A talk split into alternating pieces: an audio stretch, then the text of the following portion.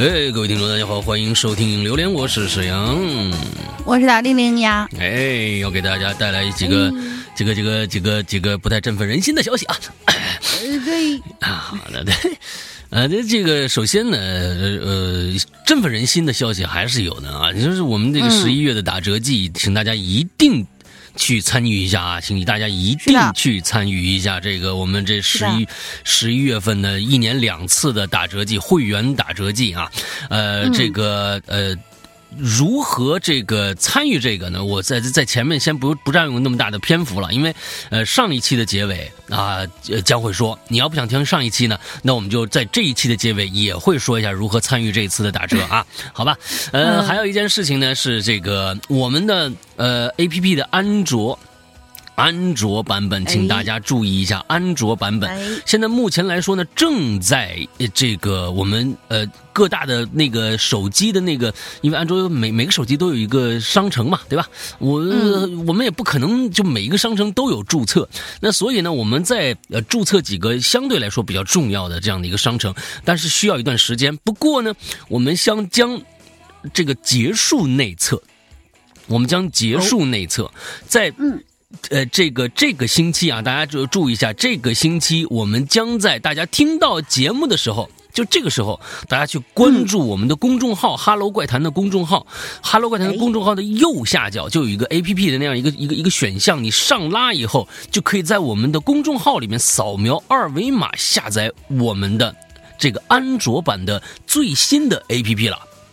嗯，老版的已经被废弃掉了。不，不管你现在用的是这个新版的还是老版的，都去下载一个一呃这个这个 A P P。如果你近一年之内啊，别说近一年了，近三个月你没有更新过的话，那一定是老版的。所以呢，呃，就是大家一定。所有的安卓用户啊，呃，嗯，就是我们这个 VIP 群内测的就就不用去了。完之后呢，这个新的过去的老老老用户就一定去我们的公众号里面去更新一下这个最新版本，要不然你会遇到很多很多的不必要的麻烦，好吧？哎，大概是这个样子。我们的最新版将在我们的公众号里面去向呃这个这个各位。鬼友们啊，各位粉丝们，完全的开放下载，好吧？哎，这是一个两个利好消息啊，啊，两个好消息，哈哈我要将带来一个不那么不那么让大家听得顺耳的一个消息啊。当然，这并不是一个呃突发事件，这是一个常态，这是一个非常 每一次都会发生这种事情。啊，没啊，那这是老用户，那简直对这个事情简直就不就是一个非常平常的一个消息，并不是一个坏消息。那呃，是什么样的一个消息嘞？呃，这个我们这一次的这个潮牌啊，就我们的这个棉服啊，将会将是将将会延迟三到五天发货。哎，就是也就是这个样子啊啊，对对，也就是这个样子。呃，每次我们都会延迟。啊，我每次呢也都说一个真正的理由，就是说他确实是因为这个理由，为什么每次都延？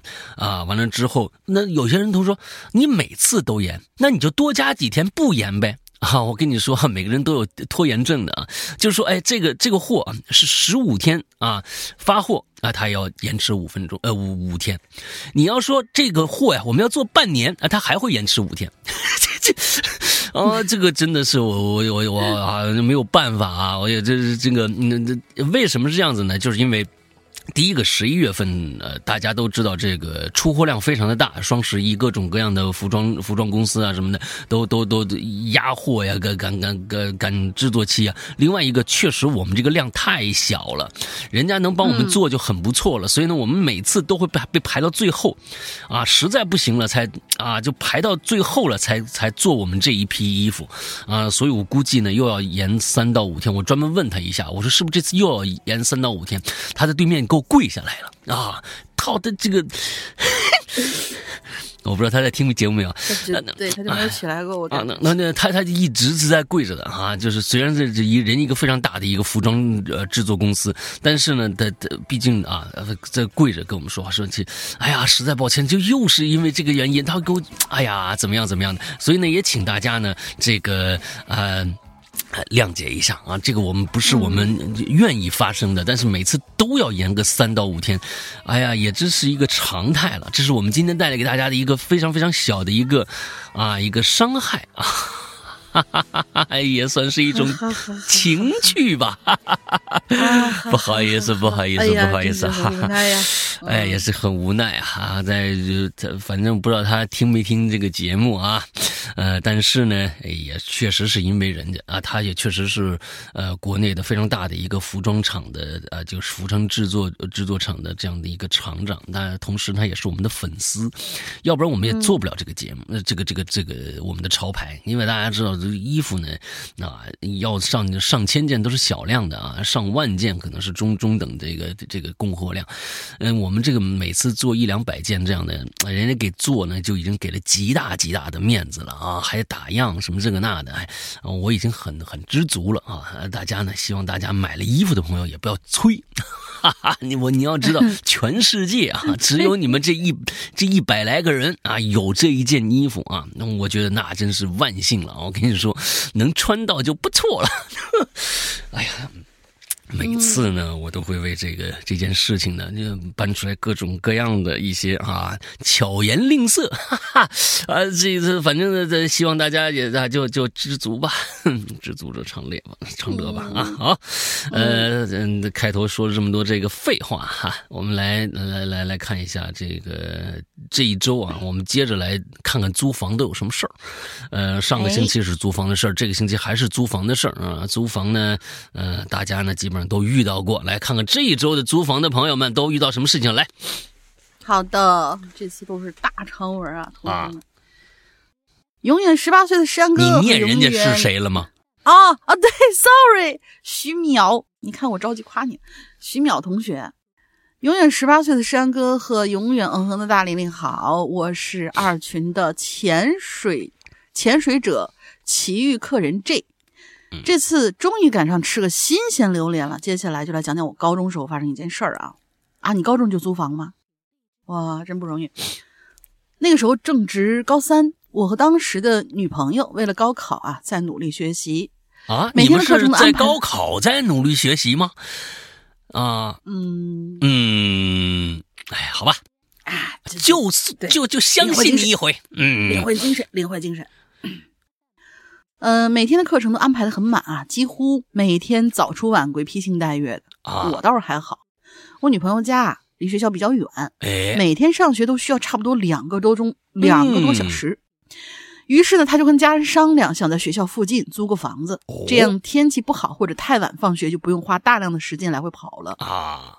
因为当时我们的家里人都知道我俩的关系，哇，你们家人真的好开明啊！一般高中那就是嗯。搞对象，那这这简直是犯了天条一样的。就是高考的时候啊，他说，所以在商量之后呢，他的爸爸，呃，得知我会陪他，也就同意了。什么？于是呢，哦，真的，我真就是遇到这样的家人，那简直就是，哎呀。如果我跟你说，啊，我跟你说，你以后啊，要是不跟这女孩。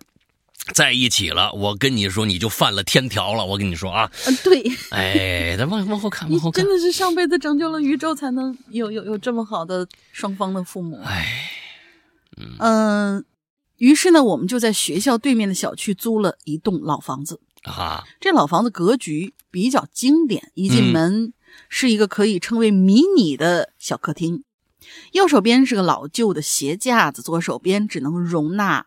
只能是只能容纳一个人的蹲厕，正对面你们俩还想两个人一起上是不是？这这这不是因为有的那个，因因为有你说卫生间还有能洗洗澡啊什么这这对吧？还有其他的功能，有的是蹲厕，它可能就是像像我以前我们家就是虽然是蹲厕，但是还有一个位置可以，比如说放洗衣机啊什么的，放洗衣篮之类的那种。他估计就是这个整个的格局是很小的一个小间儿哦哦哦，你以后这样就上台阶就上哎，这这你你你你以后这个这种这种形容一定要要措辞谨慎，你知道吧？就只能容纳 一个人的蹲厕，这个不这个就就你就说这个厕所里边除了一个蹲坑就什么都放不下了，哎，那这这可以，只能容纳一个人的蹲厕，那你还想两个人一起上吗？你说是不是？是不是？对吧？哎哎哎，尤其是你前面啊，这个蓄这个蓄势待发呀，你知道吧？哎，高三啊，我和我女朋友，他爸还同意了，什么之类的，这个东西就让人多想。你能不能不要展开的太多？这真的是。哎，可对对，接着讲啊，接着来，接着来。对，蹲厕它这个不一般不会形容，就是你要说浴间儿能容纳一个人，这个可以知道啊，有有多小什么之。哎，我在想什么？真的是。正对面有一扇门和一扇窗。把厨房和客厅隔开，厨房的右边是小的卧室，里边有一个小沙发，一张书桌，啊，正对正对着一张不大的旧床，大不大无所谓啊。窗啊，床的旁边有扇窗子，但这扇窗子呢，外面并不是室外，而是横跨卧室和厨房的一个小的阳台，从窗户望出去。可以看到空空如也的阳台和孤零零的两个旧的橱柜。嗯，这房子啊老是老了点据说已经不知道倒过几手了，一直在出租。嗯，但胜在安全，呃，胜在安静整洁。于是呢，我们就很满意的搬了进去。刚刚刚搬进去那段时间，其实还算不错。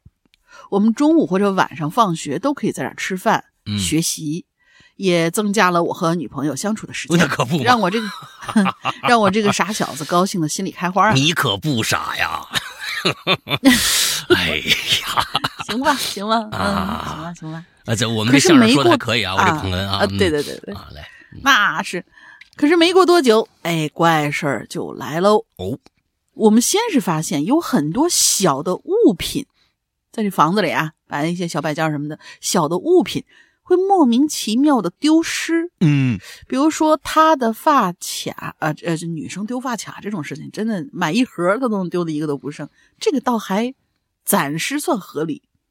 比如说我新买的卡通钥匙扣等等等等，嗯，反正到处找也会找不到，因为我们不是在里面常住，所以东西也特别的少，嗯，这些细小的东西在丢了之后找不到，就让我们觉得很奇怪了。而且每到晚上，我们俩在屋里学习的时候，总会莫名的产生一种被人盯着的感觉。那就不要学习。对于其他人的视线，人类其实还挺敏感的。嗯，那种被盯的感觉呢，总是在晚上八九点钟出现，持续一会儿之后就会消失。哦，我们都我们租的房子最边上一户。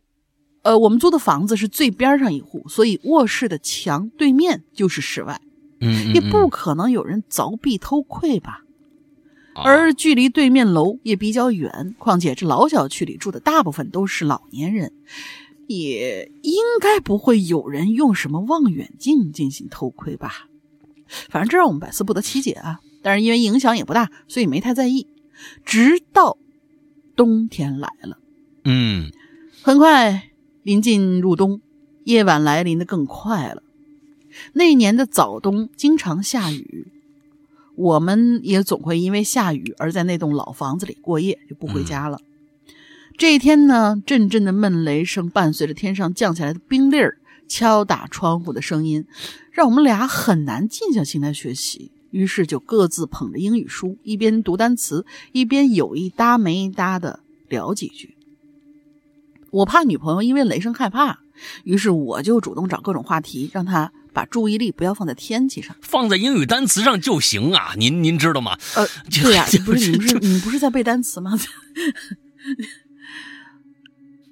可是突然之间啊，我们两个同时闭上嘴不说话了，因为那种被人盯着的感觉又来了啊。房间里一时间静的可怕。我想说话，但是心里却有个声音告诉我别出声。当时我是背对着阳台窗子坐在床上的，女朋友和我面对面坐在小沙发上。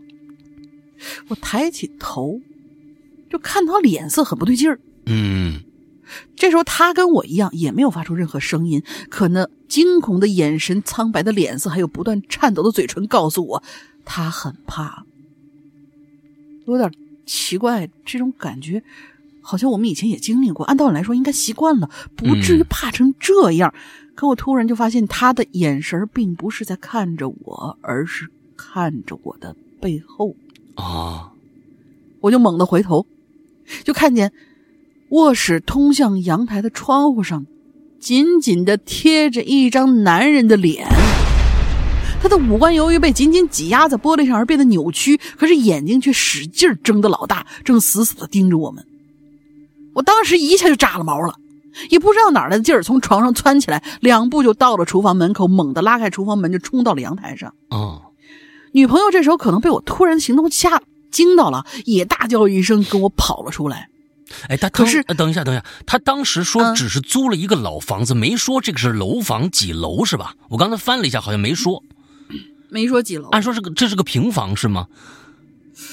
可是有阳台啊，对呀，至少在两层以上。对对对对对，他没说是几楼，这个缺失了一个重要信息。如果一楼到一楼的话，那没什么可怕的，可能就是下面有个人，那顶多是个贼。那二楼那就想想了啊！来来来，接着来。二楼琢磨琢磨，三楼以上那就直接叫大仙来吧，那还等什么呀？可是我们。在来到阳台，打开灯之后，却发现阳台上空空如也，什么都没有。我走到通向卧室的窗子跟前，仔细查看窗户玻璃，那上头也是干干净净，连一点灰都没有，连一点灰儿都没有。哎，这事儿太诡异了。算了，我们也不想追究了，当即收拾东西，冒着越来越大的雨雪，逃也似的离开了这栋房子。嗯。后来我们再也没有在那栋房子里待到过太阳下山，基本上都是趁着黄昏赶紧离开。嗯，直到高考结束，那栋房子再也不用租了，我们退了。你当时为什么不退租呢？啊，嗯，不知道。那栋房再也不用租了，我们退了租，和我女朋友的父亲来这里收拾东西。就在我走进阳台收拾衣服的时候，突然就从那个我们从来没有打开，呃，突然就对那个我们从来没有打开过的。位于阳台的旧橱柜发生了兴趣，我非常想看看里头有什么东西。哎呦，嗯，于是我缓缓的蹲下来，用手慢慢打开柜门。那柜子里边放着两大一小三个坛子，除此之外啥都没有。嗯。我把那三个坛子小心翼翼搬出来，随手就打开了一个大的坛子，里面装的是灰白色的粉末，不知道是什么。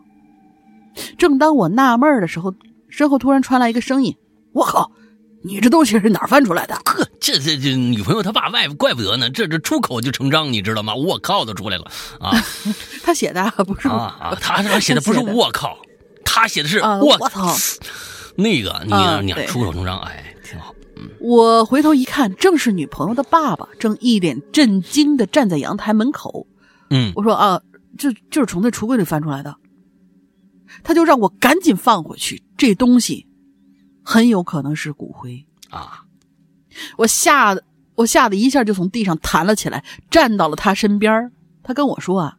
以前有些人在亲人去世之后，会把骨灰装到坛子里，放在家里供奉。这可把我吓得不轻，我再也不敢把那几个坛子放回去，呃，也不敢把那几个坛子放回去。然后这个叔叔呢，就让我赶紧收拾东西去，他帮我放，我就抱着一堆衣服，慌忙的跑了出去。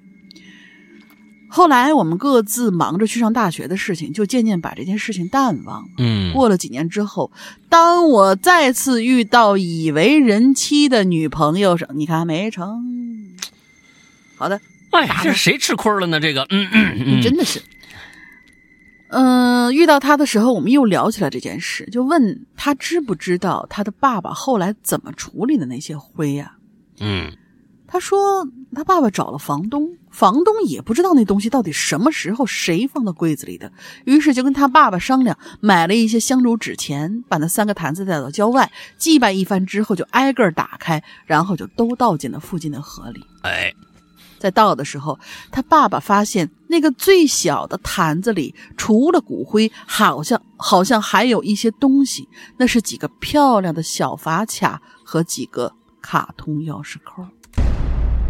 你看哦，你看这故事写的，我跟你说啊，首先第一篇啊，咱今天啊就预定了啊，就是第一名。我跟你说，哎，这不光是文笔的问题啊，这还是有有关一个过往的一个丰富的青春的一个一个一个一个一个一个问题。哎，不用有后面的故事，哎，前面两百字就已经是很有竞争力了，你知道吧？你为什么？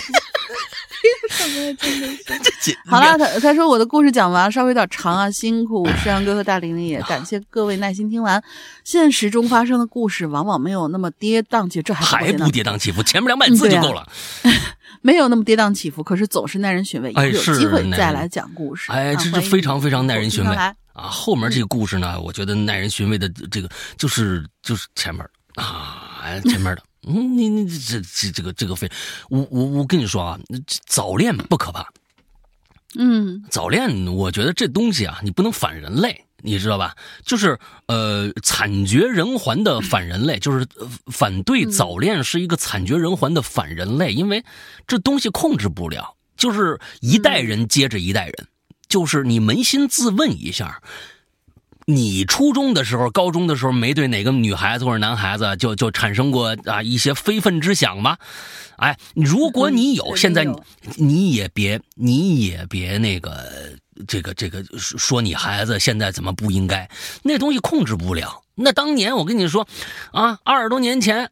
大玲玲祸害了一般的男生啊！那个时候，我跟你说，惨绝人寰。那时候，在在在在山西省太原市都都都出了名了。那那又能怎么样呢？在在学校的还好，我跟你说，学校是勒令退退学了，那没抓起来就不错了。但是又能怎么样呢？哎，你怎么你怎么知道？我小学的时候转过好几次学呢。哎，完了之后，这就是 人家人家就是从小学，你看他自己都承认了，从小学就开始了祸害人。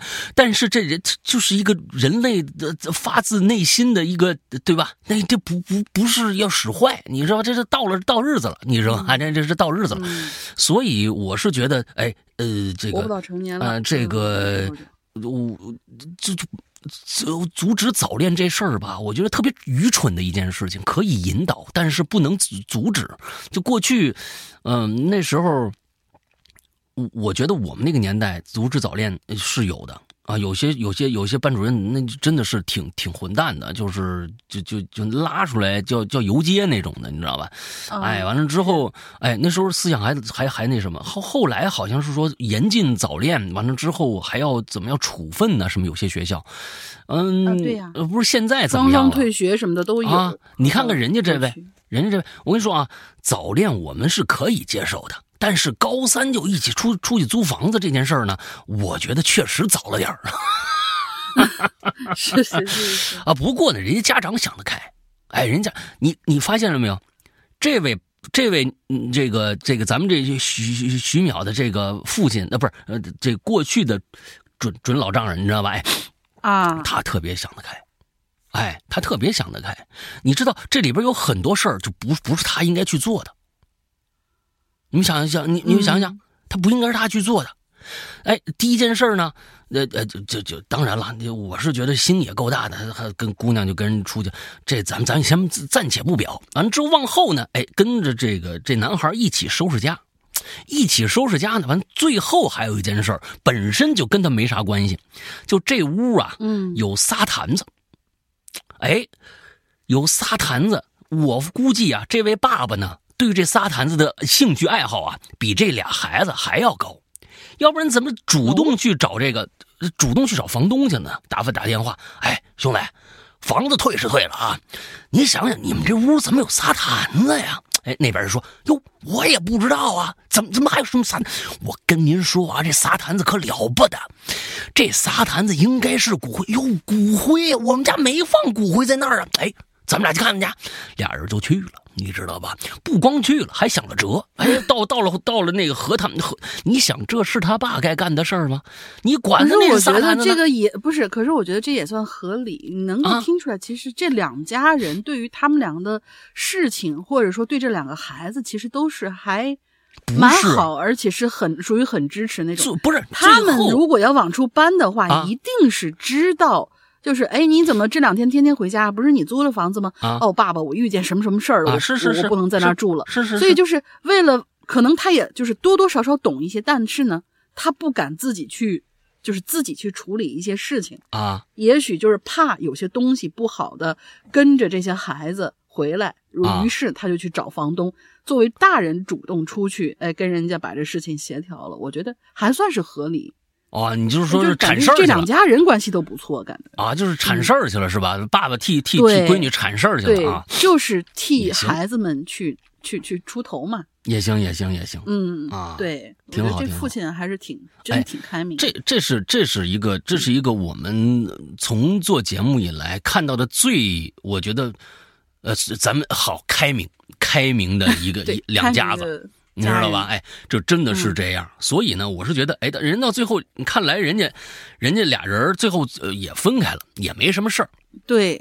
对吧？哎，以为人妻的女友又聊起这件事，说明俩人还能在一起聊天。哎，我觉得这对，就是分了，但是大家关系都还不错，俩两家心里都没事儿 啊。这东西我跟你说，就怕心里有事儿，自然而然的。你像我怎么着，心里有不是说前任就一定得，你就你你那叫个车把他撞死，不是这样。对对对对对对对，挺好挺好啊。咱们这预定这个这这篇啊，咱们今天的这个最佳啊，哎呀，我看谁敢跟他争，哎，再写出点什么。这租房子这事儿，我跟你说啊，能写的东西多了去了。我看看还有谁更大胆。今天可是有我们呆小样的稿子啊，不知道呆小样会爆出什么来。咱们下一个大秘密。呃，接下来下两个啊，嗯，那个阿白，老大大玲玲二位好，我也在榴莲里小小的冒个泡吧。哎，这是一个发生在我朋友身上的故事。故事坐标东北某城，朋友呢有一套老破小的房子。对外出，哎，他是租租户啊，他他是那个那个户主。房东朋友有一套老破小的房子对外出租，来了一个其貌不扬的租客，非常随意的呢，在这房子里转了一圈，丝毫不像是别的租客。一让你进这房子，你这房子那么破呀，那么老，什么的家具，什么家具？哎，人家不，非常爽快就把这房子给租下来了。出手特别大方，一下就付了一年的房租。哎呦，朋友乐坏了啊！怎么遇到这么一人呢？是不是？一打听 哦，人家是给孩子租的啊，高三了，说在这儿补课，每天在这儿，哎，要要住住，那就就就就这么还带他女朋友。哎呀，对对对对，没错。完了就收了钱，交了钥匙，高高兴兴可就回家去了。之后的一年时间，这房客呀没给他打过一个电话。我朋友期间呢，曾两次去到这个房子所在这小区，向曾经的邻居询问房客的情况。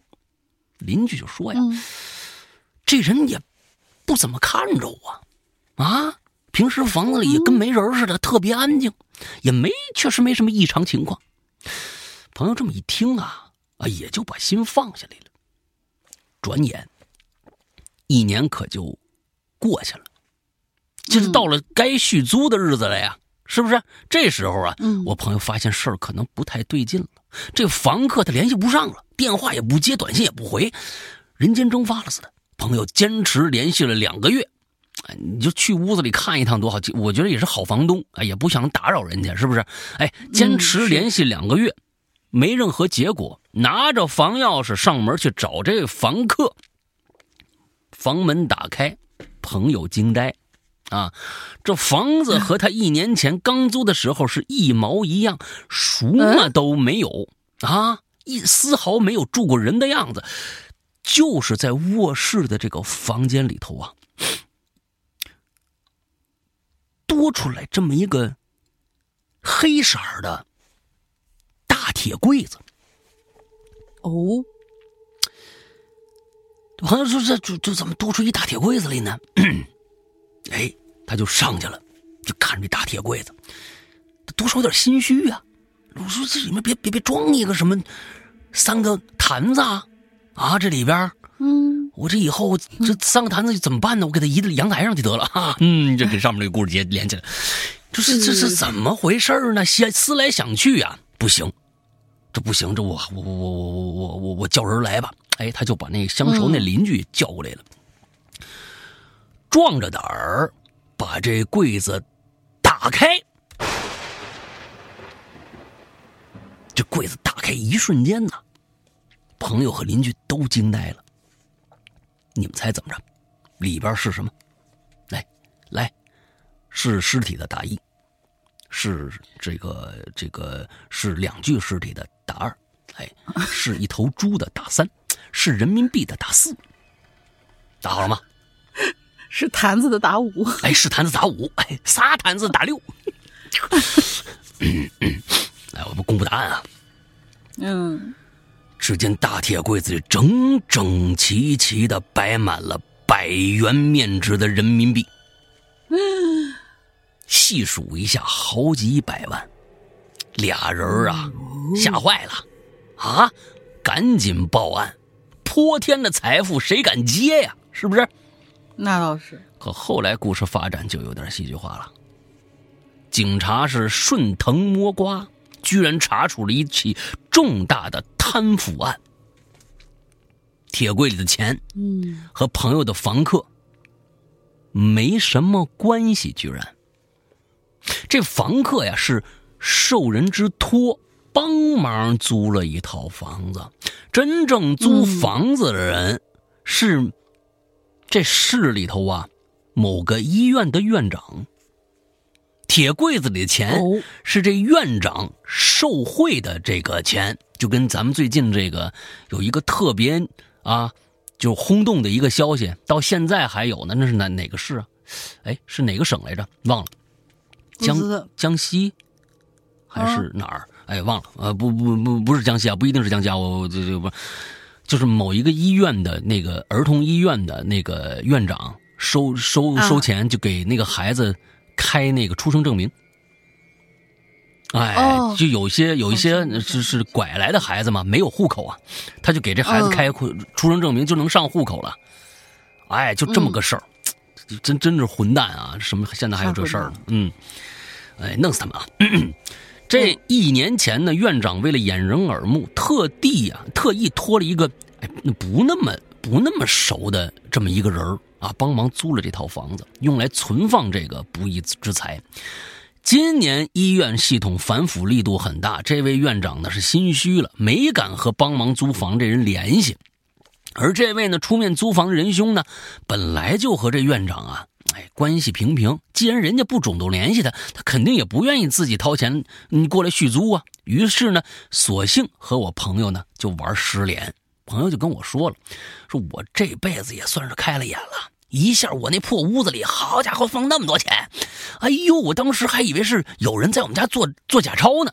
哎，你说那院长啊，据说这厮这厮贪贪污款里，只是这这我们这黑箱子里面只是他一部分而已，贪那么多钱呢，哎呦，只是啊，这些钱呐，有命贪，可没命花呀，哎。故事里头虽然没有鬼怪出没，而这现实的丑陋却远比鬼怪来的可憎。莫伸手，伸手必被捉。不是你的，终究什么都带不走。哎，你看看，人这故事写的多有力道啊！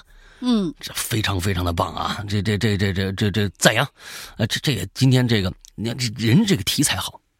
哎，这个反腐倡廉的题材，你知道吧？是这这这这这这在房子里边，呃，见着这么多钱的可真是不多。哎，第二个受这这个咱们啊，也也给他放下来啊。第一次接了我两个，这前面也太长了啊。嗯，青青林少年，山阳哥大玲玲好好久没有留言。今天这个话题呢，让我想起了租房的经历，是不吐不快呀。二零一六年呐，我和当时的那个女朋友。现在我老婆，哎，我就这么自豪。当年的女朋友，现在我老婆，哎，毕业以后在北京五环附近租房。哎，当时你租的是东东西南北哪个五环呢？那说一下啊。嗯，哎，当时我爱我家一小哥啊，给我们介绍这房源，我们就在他的电脑界面上找这个性价比高的，其中有这么一个房子，地段还不错。价格还挺低，每个月呢两千出头。两千一六年那个时候，呃，两千出头差不多。那时候这样的房子还挺多的。哎，我说我们家就租这个了。但是呢，我爱我家这小哥啊，神秘的说：“不瞒你二位说，这房子呀，他死过人啊。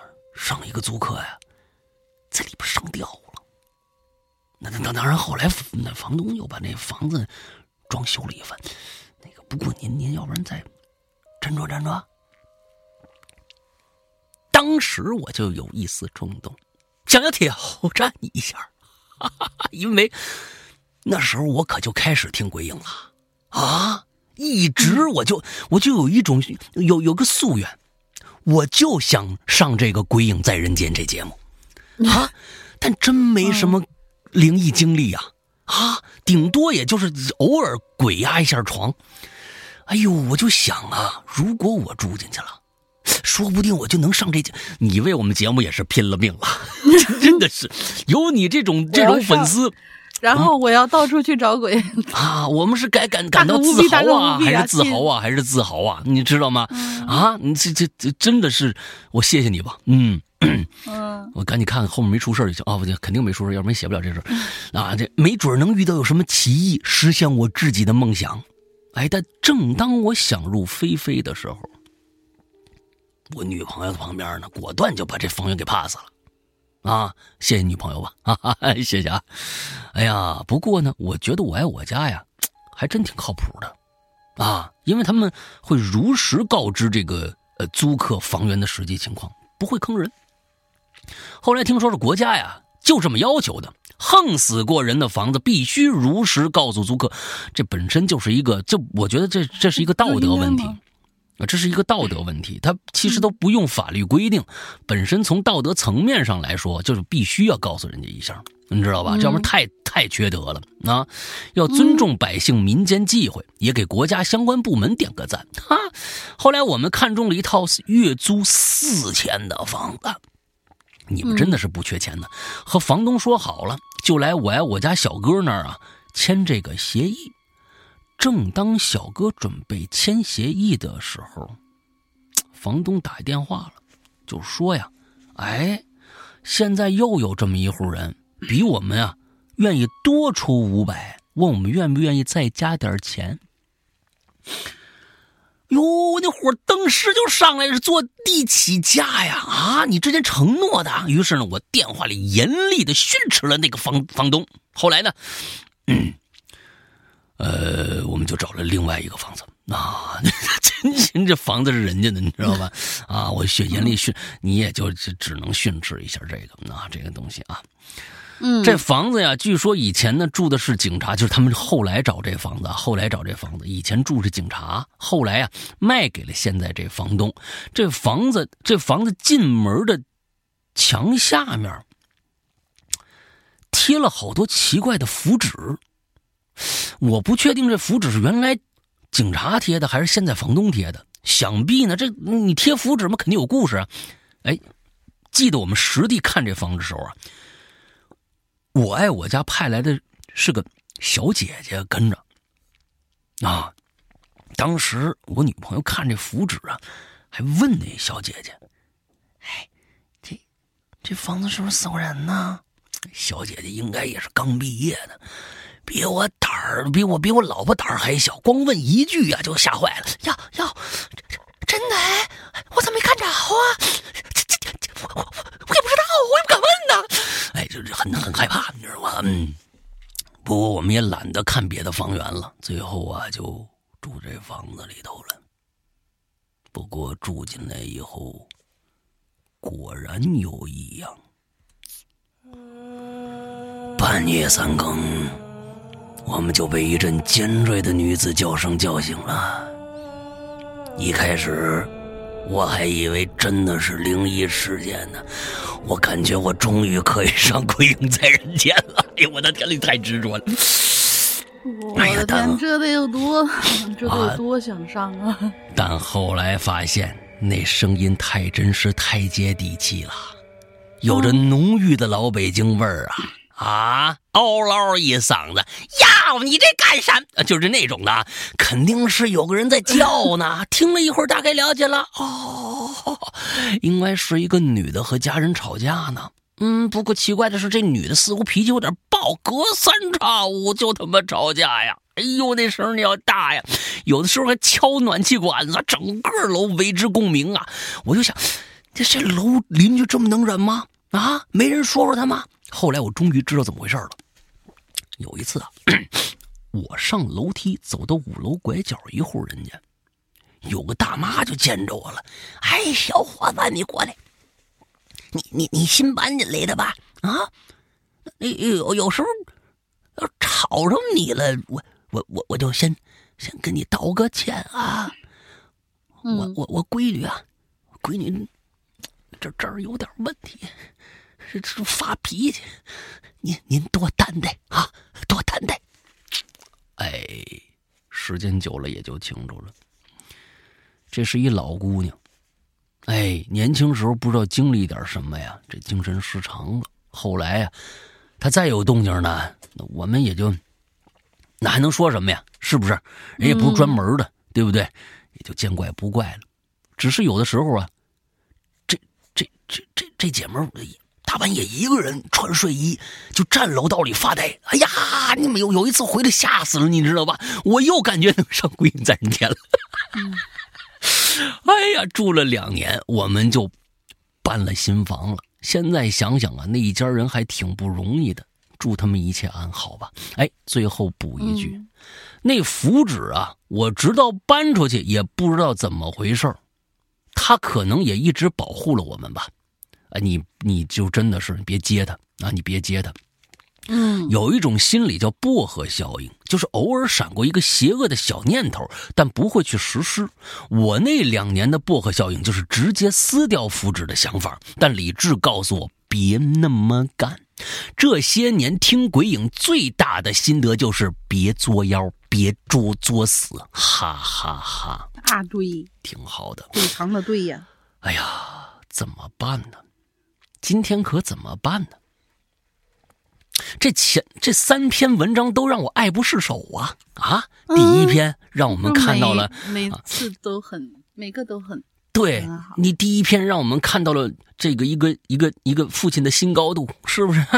哎，第二篇呢？哎，他有他有这个啊，咱们国家现在啊反腐倡廉的这样的一个一个一个啊政治高度啊。第三篇啊，有爱爱我们节目的这样的一个无比崇高的高度啊，就想上我们节目，到现在也没来过啊，他还在不断努力中呢，说不定 是不是？攒故事呢是吗？啊，听说一个两个不行。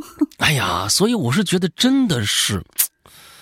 是，我是觉得这不不选人家这三篇我都想选，你知道怎么办？这可怎么办呀？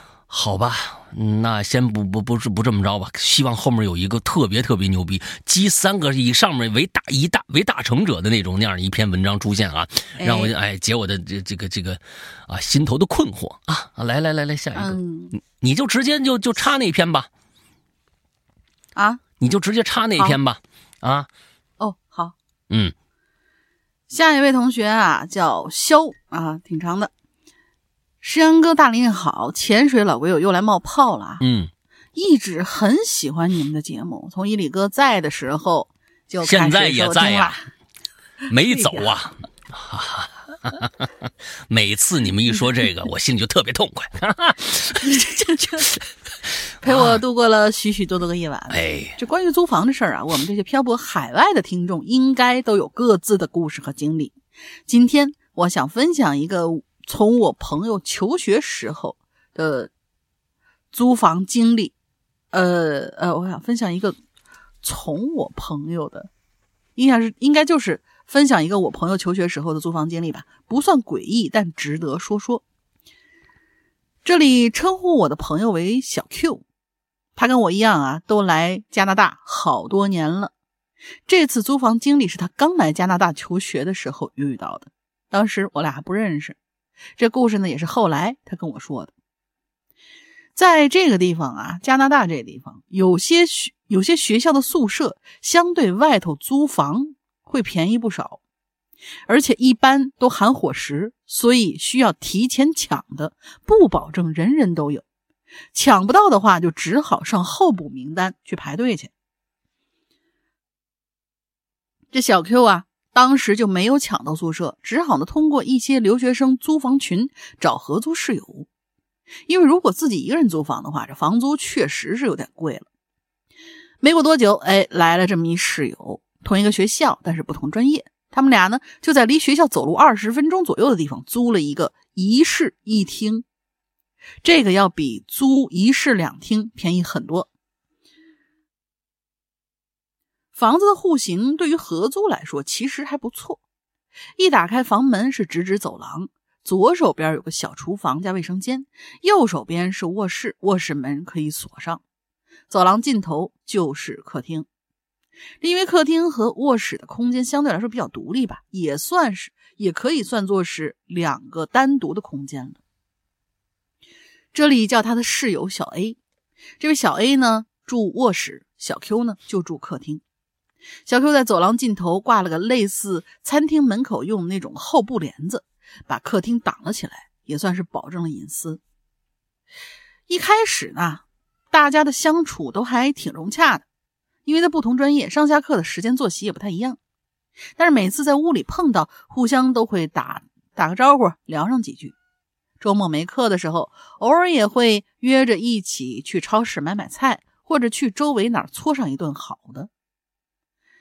加拿大这个地方啊，冬天来的比较早，十一月中旬一到就开始陆陆续续下起了雪了，温度也维持在零度以下。当时流行买那种 LED 灯带啊，贴在书桌或者显示屏的后头，打开之后可以调整不同颜色，晚上看着非常有感觉，像是网络游戏主播的那种，呃，那种室内装扮。这小 Q 小 A 呢，偶尔也打打游戏，所以就在自己的房间各自挂了 LED 的装饰，每天晚上是红的、绿的、紫的、蓝的，轮换着亮，很漂亮。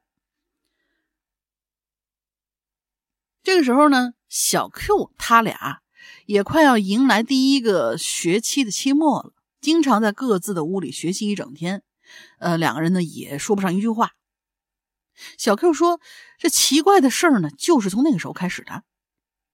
小 Q 专业学，呃，小 Q 的专业学业量很重，往往会复习到凌晨一点、两点，甚至更晚。有这么一次，又是看书到凌晨一点多。”这小 Q 就听见这走廊的另外一头，也就是小 A 的卧室和厨房那个方向，隐隐约约的传来一些人说话的声音，但是听不太清楚。他就想啊，大概就是小 A 半夜跟家里父母视频呢，过一会儿应该就好了。这时差问题，一般呢都会等到晚上或者半夜才会家里人视频，这些都是正常的。但是过了大概有半个多小时。他发现那些人声还在陆陆续续的传过来，而这时候小 Q 差不多要睡觉了，他就想过去提醒小 A：“ 你说话稍微轻一点。”于是他就拉开了帘子，就看到走廊尽头隐隐一片绿光，那是从小 A 的卧室门缝里传出来的。小 Q 后来跟我说啊，这 LED 光啊，平常看挺有意思的，但是当时大半夜在走廊里看着，有些着实有些瘆人。小 Q 就朝小 A 卧室的方向走过去，这时候呢，人声也逐渐清晰了起来。嗯，这小 Q 这才听清楚啊，这不是小 A 讲话的声音，而像是有人在小 A 的屋子里面念经。哦，因为听起来是一个特别有年纪的男生，保持着一个很平的语调在念经。语速也是不紧不慢的。小 Q 听不懂具体念的是什么，他就敲敲小 A 的门，没反应，拉了一下门把锁着呢。他说了一句：“哎，哥们儿，我我睡了啊，你你别搞太晚。”这时候，从小 A 的门缝里渗出来的 LED 光突然就变成了红色，给小 Q 吓了一跳，嘿了一声。就赶紧跑回自己客厅睡觉了。第二天早上，小 Q 想去找小 A，问问他昨天晚上在屋里听什么呢？就去敲那卧室的房门，结果没人应。拉了一下门把手，卧室门倒是开了。小 Q 往里面瞅了一眼，没人，估计小 A 出门上课去了，也就没再多想。晚上回到家，小 Q 打开门，就看见走廊上又是一片从小 A 屋里倾泻出来的绿色的 LED 光，就敲敲小 A 的门，问：“哎，哥们儿你在吗？晚上吃什么呀？”小 A 只在里面回了一句：“吃了。”然后就不再出声了。嗯，小 Q 在想啊，估计这这小子课业也挺多，就没再去打搅他。复习到了半夜，小 Q 听到走廊里又传来了昨天的人声，拉开帘子听，还是昨天跟昨天一样念经的声音。与此同时，小 A 卧室的门缝里透出的 LED 光也有规律的变着颜色，红的、绿的，呃，绿的、红的、蓝的、紫的。嗯，小 Q 也有同样的灯带，的确是可以设置自动变换颜色，但是呢，一般不都是几个小时变一个？他这怎么是五六秒就换一个颜色呢？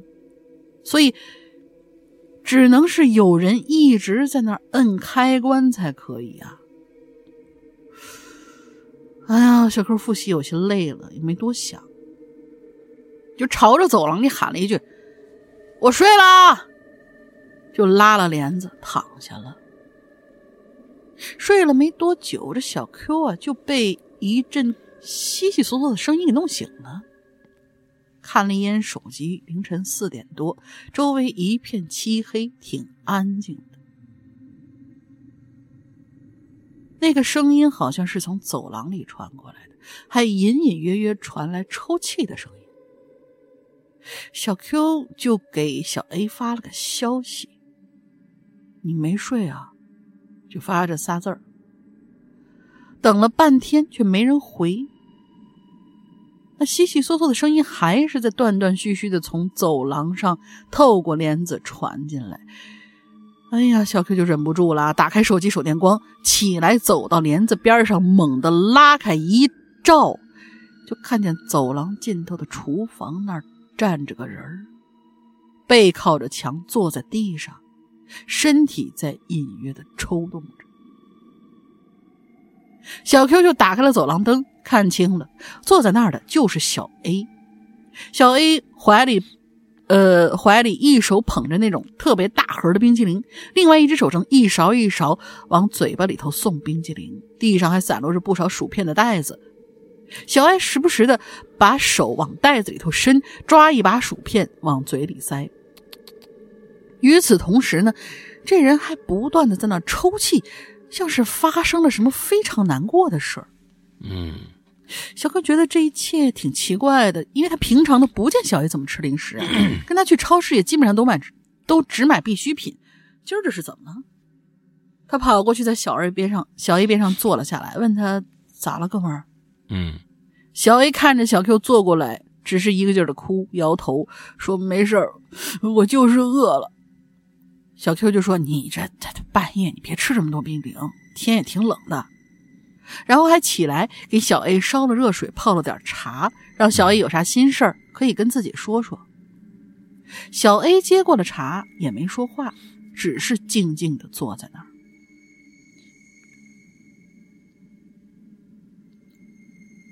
没过多久，天蒙蒙亮了，小 Q 看见小 A 还是一句话都不说。就总觉得哪儿不太对劲，于是就轻轻问他：“哎，你要不跟我说，那要要不我陪你去学校的 clinic 看一下吧？就是也也应该是一种什么学校干预那种心理的诊所啊。”小 A 没说话，好像在思考什么。过了一会儿，点了点头。后来当天，小 Q 就去陪小 A。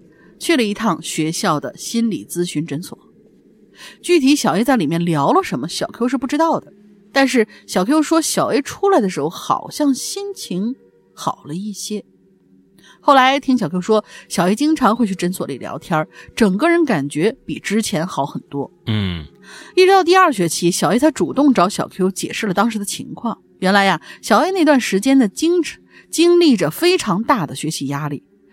第一次出国留学，一直听别人说在国外学习压力小，结果真到了期末才发现根本不是那么回事儿啊！嗯，要读的材料、要复习内容实在太多了，心态一时之间调整不过来。同时，加拿大的冬天又特别的冷，天亮的天亮的晚，黑的早，每天没有多少日光，小一时之间啊也不习惯，心情就一直不太好。嗯嗯嗯，周围的朋友。对，周围的朋友啊、同学都在学习复习，也没啥机会一起出来玩。小 A 就开始把自己锁在屋子里，正餐也不怎么吃，饿了就吃点零食，整个人状态非常差。嗯，有的时候晚上呢，心里很乱，他就在网上找了一些念经文的视频放着，想借此让自己平静，但是好像也没啥作用。有的时候又会盯着那些 LED 光带发呆。在 A P P 上不断的调整着颜色的变化，但是，呃，看着不同的颜色在面前亮起，好像觉得还稍微有趣一些。小野知道自己不应该沉迷在这种状态，但好像也没有力气去考虑其他的。直到小 Q 提议他去诊所看看，他才鼓起勇气，并且最终慢慢的好转了。嗯嗯嗯嗯嗯。小 Q 也没想到啊，自己其实算是拯救了小 A，也告诉小 A 之后有任何不愉快的都要积极的互相沟通啊。哎，这个呢就是小 Q 给我讲的租房经历，听了也挺感慨的，因为类似小 A 的经历，不少留学生。可能都有多多少少有所体会吧。嗯嗯嗯。面对陌生的城市和人，面对学习和生活的压力，很多事情并不像我们想象那么容易。所以，也想借这个故事告诉包括海外的学子在内的所有人：每当有自己无法应对的压力或者无法自我排解的情绪，请一定要多跟周围的家人、呃，周围家人朋友们沟通，嗯，或者寻求专业人士的帮助。可以的话，我们也要多多的关心周围的朋友和你的家人。嗯，好了，这就是今天想说的故事，希望可以被读到。也祝愿节目越办越好，继续安慰和守护着每一双收听的耳朵。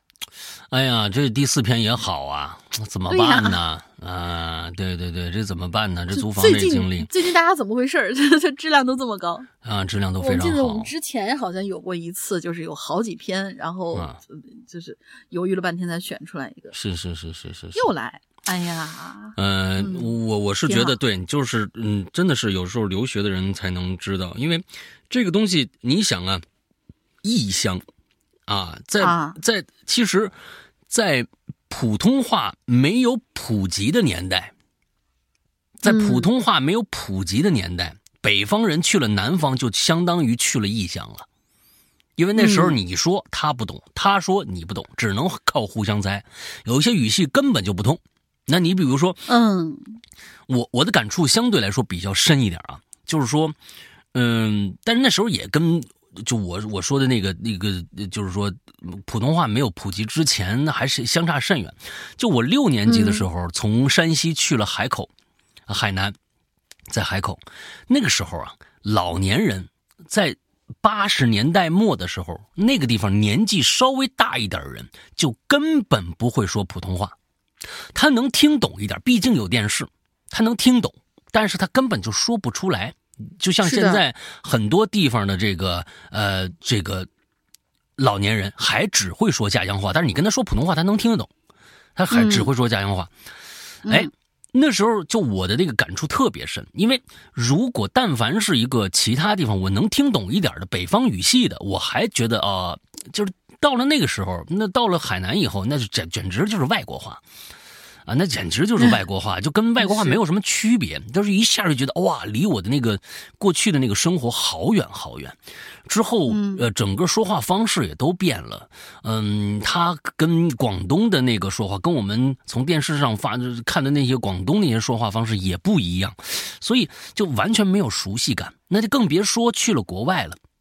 虽然我们从小在那个时候就是受各种各样的英英语教育，但毕竟没有语言环境，我们的语言其实也只是知道而已，完全达不到这个海南老太太听听普通话的那个水准，你知道吧？很多的时候老师在上面讲什么，同学在聊什么，完全听不懂，那个时候就一下就感觉孤立感就来了。这这种这种孤孤独感特别特别，我曾经有过，真的。我那时候小学，上也有啊。上上小学的时候，我被扔到那个班里面，大家都说海南话啊，就我一个。那时候他们叫叫我叫大陆仔，啊，叫大陆仔，你知道吧？就是一个其实是一个嗯，我觉得不是不是一个很好的一个词儿了啊。现在他们都因为因为现在基本上对吧，海南已经变成了这这啊东四省了，对吧？哎，这他们不敢这么说了哈。但是我是觉得东变成东四省也没有什么好的啊。说实在没有什么好的。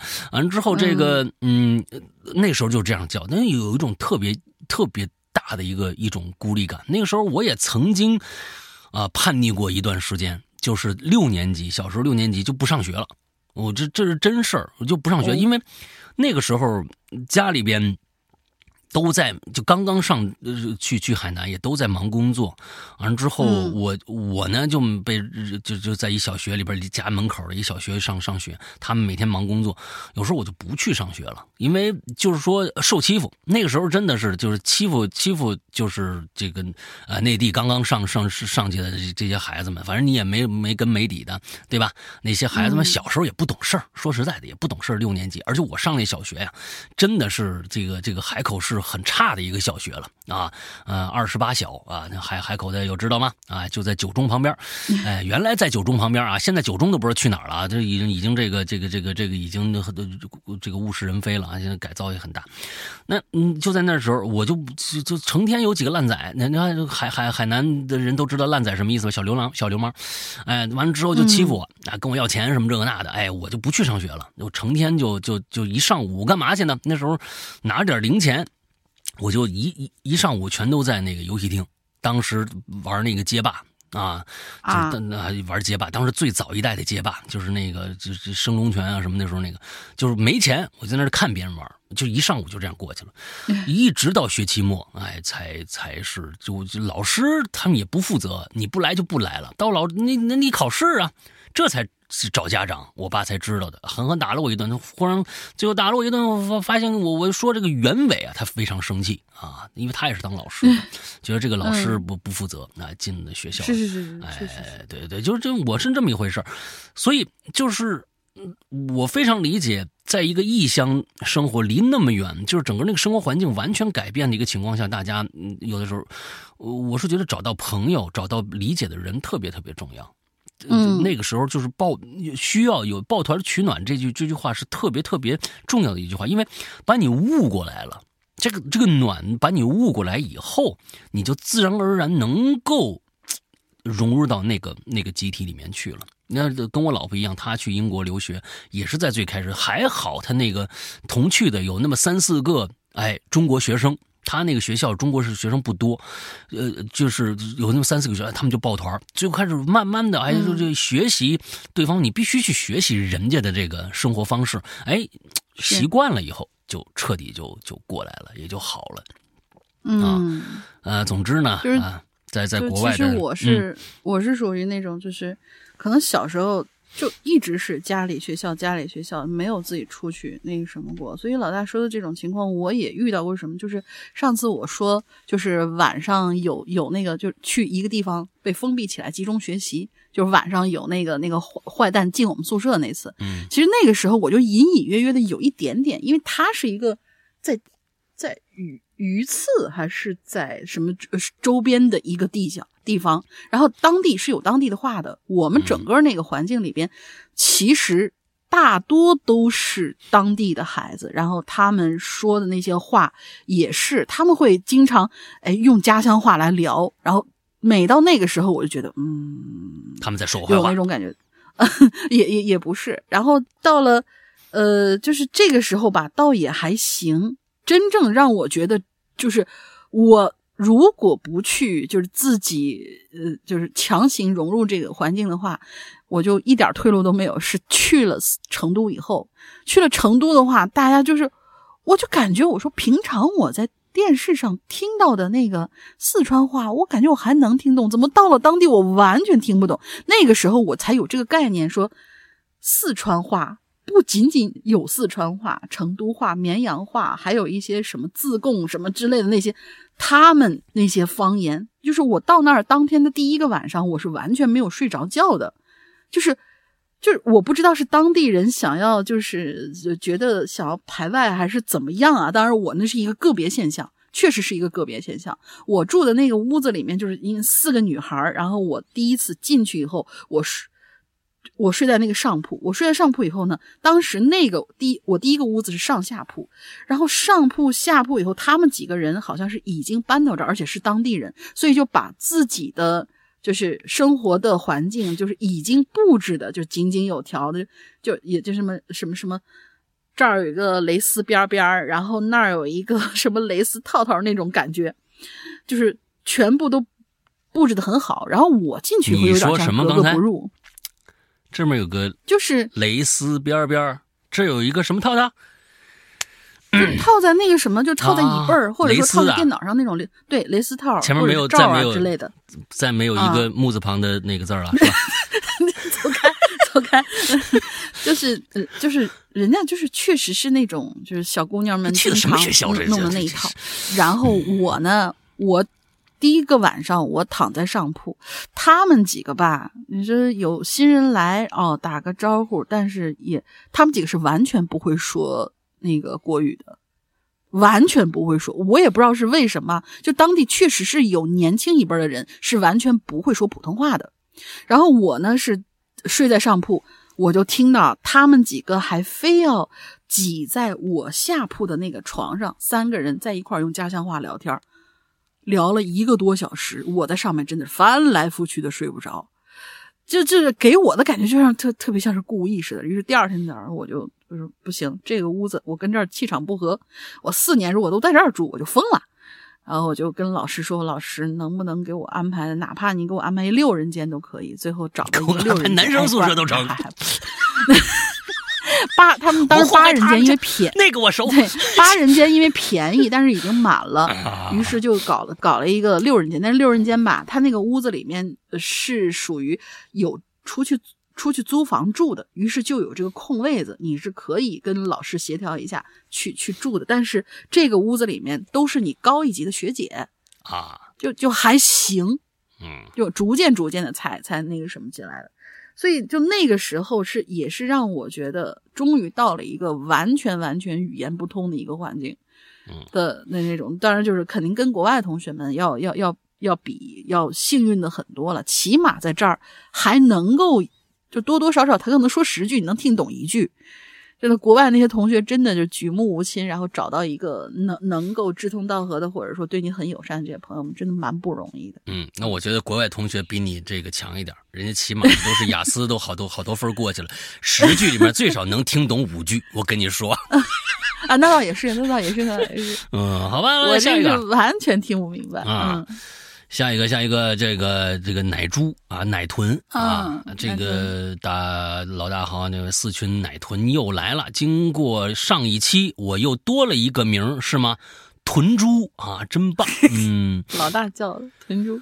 关于租房的话题啊，虽然没什么灵异故事，但作为一个在家国，你看又是一个家国生活十几年的留学工作党，哎，人这这这这个家伙就豪横啊，能留下工作人不容易。嗯，能吐槽的合租事件真是很多。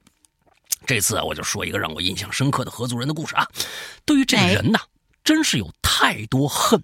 恨之又恨的事情了，但为了避免内容太过负面，我尽量收着点说。以下为了方便，就称称呼她，哎，女字旁的她啊，她为 K 吧。哎，嗯，那为什么要收着说呢？她也听咱们节目吗？啊，我和 K 呀是大学同学，虽然不是一个专业，但因为我们那儿的华人留学圈啊。就那么大，所以也就哦，这 K 不是国外的人啊，外国人是一中国人啊，所以也就认识了。大学毕业之后啊，大家都有了各自的打算。刚好我和 K 呢，哎，都想去另外一个城市啊去工作去，所以商量了一下，打算一起去那个新城市啊合租一房子。嗯，找房子这过程啊，哎，大家相处的还非常的好，没觉得哪儿不对劲的。直到真正住一起了，一堆事儿可就来了。一开始啊，小打小闹。我记得呢，才住进去新房子不到一周，他在家里啊帮他狗洗澡。洗完之后，他就说：“呀，你这吹风机比我的好哎！哎，那我借你吹风机给我们家的狗吹一下吧。”嗯呃，我听到之后呢，我就立马想去开厕所门，跟他说：“不可以。” No 啊 no，因为我对动物的毛啊，它过敏。那那你你说，它那个就就是吹风机，那你肯定是一边吸一边吹呀，对不对？那毛肯定是从那边就吸进去了，吸进去以后呢，我再一吹，那就吹我一脸，是不是？如果用我的吹风机吹狗毛之后，我再用的话，那就就我脸上就起疹子了。结果呢，没想到这 K 呀，在这厕所里堵着门不让我进，也不听我说话，就这就要这么做，给我气的。最后啊。我那脸上肯定就过敏了，啊，那还他还气我呢。哎呦，你是被散弹打过了吗？嗯，啊，我就跑去质问 K，没想到没等来一句对不起，反而听他说没关系，你这个这过两天不就好了吗？哎，不不过敏的人真是不把过敏当回事儿，这些人。这只这是开胃菜啊，开胃菜。没过多久，我妈呀来国外找我，和我们住一起。有时候呢，想跟我聊一下私事我们就会把那房间给关起来，不想太过张扬啊。没想到这个举动呢，后来啊被 K 往外说闲话，说我和我妈关门说悄悄话排挤他。伊克斯 Q 子迷 自作多情啊，对不对？我们还不能有点隐私了吗？啊，这个这个怎么不说 K 自己呢？每次和男朋友想亲亲我我的时候，都不说一声就直接来关我的房门呢？啊，就是直接关他房门，不是关关自己房门啊？他他们自己房门不关，你知道吗？这这这这，啊，啊，他就是属于那种不停的想挖你隐私，但自己的事儿呢，丝毫不想让你知道那种人。反正啊，后来啊，就有很多事情闹得不愉快。当狗仔去吧，这孩子。差不多两个月之后，我们就，呃，我们就自己搬出去住了。啊，原本以为大家不见面也相安无事了，没想到这 K 呀，到处说我和我妈坏话。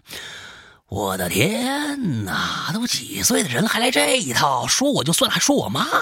你说你说一长辈，这一点我可不能忍了啊！再之后，没想到还有一个小小的反转，哎，就是 K 后来又带着男朋友和别人合租去了。结果，谁是那个脏乱差的人呢？明白人一下就悟了，只能说是自作孽吧。好了好了，就说这么多，也不能算跑题。哎，不不不，这肯定不算跑题。虽然没什么鬼故事，但是真的人可比鬼可怕多了。最后祝两位天天愉快，爱你们哦。嗯，所以不管在哪儿啊，你碰到这种垃圾人呐，就是垃圾，你知道的，对吧？你看着垃圾，你肯定不摸它，你绕得远远的。人也一样。哎，人也一样，这种事儿呢，就是就人物以类聚，人以群分，垃圾一定会找垃圾，是垃圾的呢。就会听他的话，不是垃圾的呢，听听也就完了啊，也不必太在意。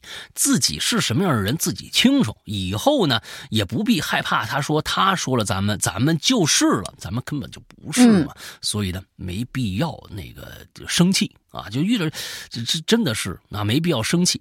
你你说，咱们那个就是说那个评论区，前一段时间我才知道，有一位仁兄啊，啊，有一位仁兄。应该是大山的吧，好像是大山的。哎，啊，这位仁兄就是我说的那种仁兄，你知道吧？哎，就是我一再赞扬的这种仁兄，就是其实就是这七八年前就有这样的人存在。就是我，我也有七八年没有看过任何评论了啊！咱们的这个节目，不管你说好也坏，因为他他他碍不着我什么事儿。你喜欢呢，多赞扬我们两句，我们我们感谢；您骂我两句，我也不觉得疼，您知道吧？哎，有这么一位仁兄，特别的坚持不懈。他呢，就特别讨厌我的笑声啊，我那爽朗的笑声。我也说实在的，我的这个笑声啊。真的是受这个呃周星驰的这个影响，我们那一代人呐，从从初中时候开。你你等一下，你是周星驰还是石斑鱼？周星啊啊对对对，石斑鱼，嗯，就是就是那个时候他那个笑声实在是太，就是我也不我就不自觉的，有的时候那个笑声啊，就是就会高八度的笑啊，高八度的笑，用假声去笑。这个呃，熟悉我人呢也就不在意了啊，因为我这个也没装，哎，我平时跟任何人笑都这么笑，所以他呢就就是前几天我才知道，因为有有有我们的粉丝就翻去，就发现这人实在是的，他就他在每每一期的节目下面都都在那个我笑的时候，他就在那咒骂一句，啊，这种人我非常爱的。哎，这这位朋友，您您现你现现在说谁？您自己清楚啊。就是我特别爱您，真的。就第一个呀，没黑粉啊，说明这节目不火，这是第一点。第二点，哎，第二点就是说，说明您，哎，说明啊，您坚持听了我们的节目了，这是绝对是死忠。我跟您说。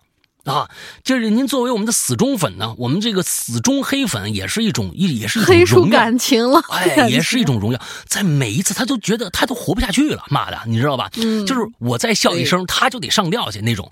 完了之后，就我保我我真的是祈求上天保佑您长命百岁啊！您真的是要健健康康的，要不然我们少了一位死忠啊。这种死忠粉，我们是我们是非常欢迎的啊，欢迎的。但是呢，我也觉得。您要是不写出来，您觉得不解恨呢？您就接着写。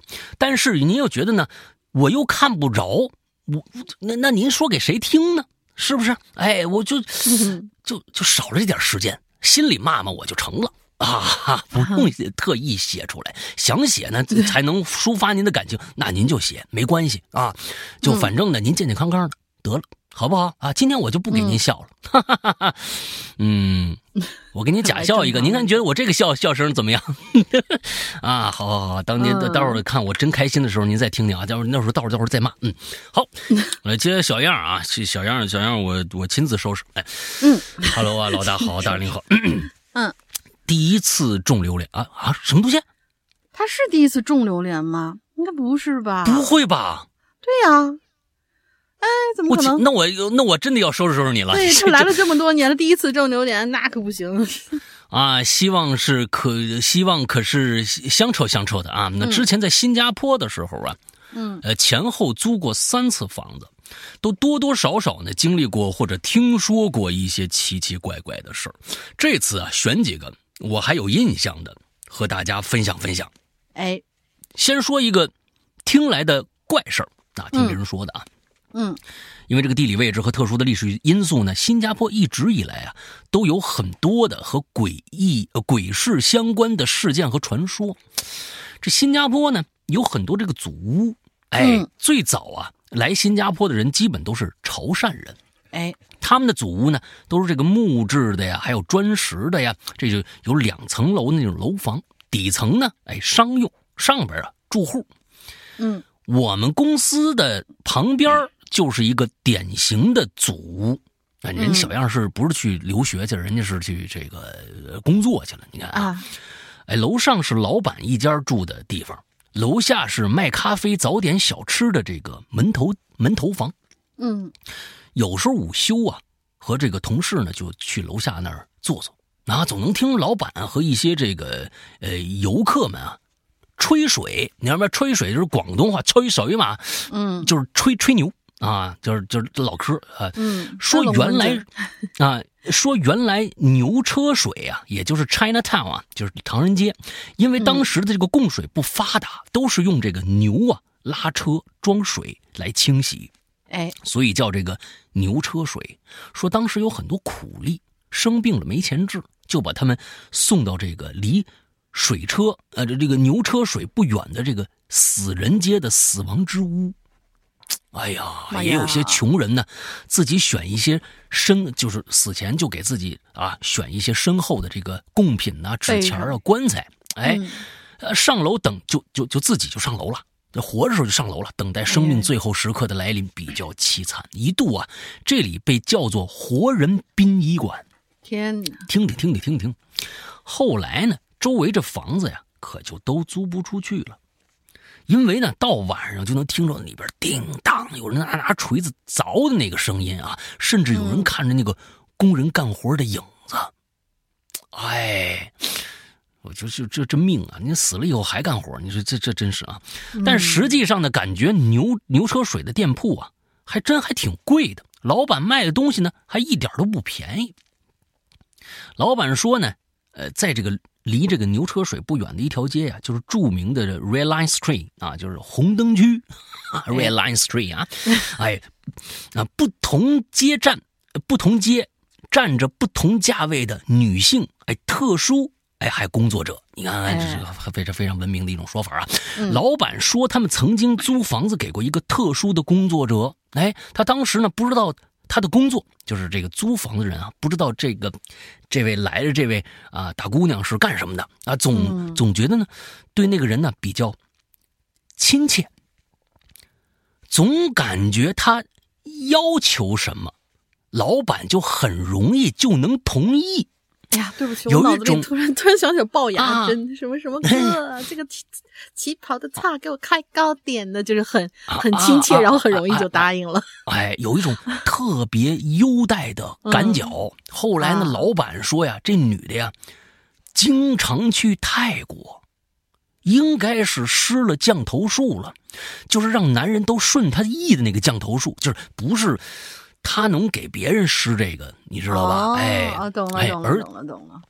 他关键是他他他的特殊工作呀，对不对？嗯，他得让男人心情心甘情愿给他主动掏腰包啊，对吧？是是。最后听说呀，和一男的走了，哎，应该是找着一好下家哎，就把这房退了。他说他房子之后啊，特别邪门这女的走了以后呢，就很难再租出去了。嗯，哎，这这这估计是这女的走之前呢，对着房子说了：“你是我的。”哎，这房子就就租不出去了，你知道吧？再来说说我自己的一些邪性事儿啊，经历的一些事儿。我最早住那房子是中介找的，一屋子严重人数超标，五房的。五房的屋子，哟，你们这屋子也够大的，五五房一厅是吗？五房的屋子住了将近二十个人，妈呀！新来的就住在类似胶囊旅馆那种大小的这个，呃，柜子里等位子。哦，那跟那那那跟那个牛车水那边那房子差不多是吧？哎，哎，住胶囊旅馆的啊，嗯，房东大妈呢，潮州人，啊，看着呢就不是什么善良的人，一副莫名高傲的样子。透露着自己是本地人的优越感，势利眼。嗯，住在这儿经历的第一件怪事就是物品消失术。都去过泰国，看来啊，放放在卫生间、淋浴间那个洗发水啊、香皂啊什么的，哎，它会莫名其妙，它就变少。哎，它不是没了啊，它不是没了。那洗发水反正给你倒出半瓶来，你也不知道是吧？反正用着，哎，怎么就没了啊？冰箱的牛奶呢，也总感觉分量变轻。你看看人家这这这个这个还是非常有战术的。你要不是给直接给你拿走啊，给你倒一点。因为住在这儿人多手杂，后来洗漱用品什么的呀都不敢放卫生间了啊，直接锁行李箱里头，用了才拿。冰箱里的东西呢，也免不了被无耻的误吃。哎，后来啊，就买当天份的，咱也不不存着。第二件第二件怪事儿呢，就是门头镜，门头的一个镜子啊。嗯，记得新加坡当天，就就记得到新加坡当天，我就被这个中介啊，就给送这房子里头来了。哎，第一眼我就看着房房门外边这个门框啊，最顶上挂一面镜子，哎，类似八卦镜形状那种铜镜。哎，嗯，八边形那种铜镜，当时心想，这还怎么还挂一级棍子呀？啊，觉得这新加坡这怎么那么怪？后来住一段时间，有一次啊，听邻居来吵，说骂这个房东大妈呀，不是什么好东西，说他们家呀把门头镜啊对着别人照。这这是确实是心存不轨啊啊！我跟你说太坏了，啊！如果你讲究的话，真的是住对门的这种，你把对住对门那种把镜子对着人家，就是门对门，因为说是就是破风水嘛，会容易漏财，然后就把镜子哎给给照回去。有些人家真的就是比较介意的那种，就会觉得啊你不安好心，你你你拿镜子咒我们，嗯，对对对对，他说他说你说这这个大妈。存存心使坏，说大妈抢了他们家房客了。大妈就是说呀，她这是羡慕嫉妒恨，哎，因为他那房子租不出去啊，就眼红我呗。我就听他们俩吵的是云里雾里的。后来看电影才知道，那种门头八卦镜据说是用来挡煞气的。如果对着别人家门，就是把煞气反射到别人家了，让别人走背字儿。那对呀，是的。反正邻居和这房东啊都不是什么好玩意儿，一个红眼病，一个老巫婆。后来呢，听房东大妈说呀，邻居儿子赌博欠钱被抓了，说他家活该，又说他又说要杀死他们家。你说我听着这这太坏了，一副老巫婆的嘴脸。我印象里她长得跟那个白雪公主里面变那老巫婆啊一毛一样的。那大家想想啊，高鼻梁那个，那还长一大痦子，你还想想，住在那儿的那儿的日子呀。真是太难熬了。后来熬了两个月，找不到，找到了一个不错的住处，马上就搬。结果恶毒大妈她还不让我搬，凭什么呀？她也不退押金啊，主要是押金问题，我估计。哎，把我的行李锁在他们家那窗户栏上，打电话让我中介来。不让我搬走，因为没住满三个月。我说不让我搬，我就报警。中介说，中介和他说呀，这儿人数已经超标了，您看好喽啊，最好还是别闹太僵。嗯，最后啊，还是扣了我五五百块钱新币啊，就是人民币两千五。现在想起来，真后悔没报警啊！真的，你就报警啊！不过呢，我说实在的，小样。那个时候啊，在别人的地盘上，这种事儿啊，少点钱也就少点钱了，真的是强龙斗不过地头蛇呀。嗯，他要真是就这么平的事情，都对都是是是是哎，咱们在外边啊，尤其是人生地不熟的地儿，那当你你没那么豪横的时候，那咱们就就窝着点真的是只能这样。这这就是也确实是一个道理，因为你不知道他有什么，你住哪儿去，人家可能一调查就能调查清楚。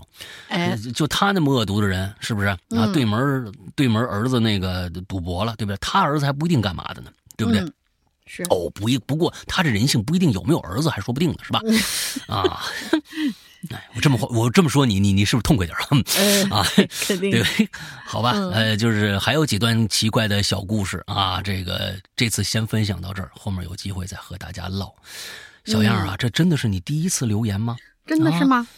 那不知道啊啊，那我就我劝你再接再厉吧，要不然你这个一啊一群 VIP 的群主你当不了多长时间了啊，最少你在一个月之内最后再再留五次言，嗯嗯 好吧，嗯，好下一个，至少来来来那么一两次啊，差不多，好，最后最后最后两个吧，嗯，因为最后最后两个。啊，因为最后最后的那个很短很短。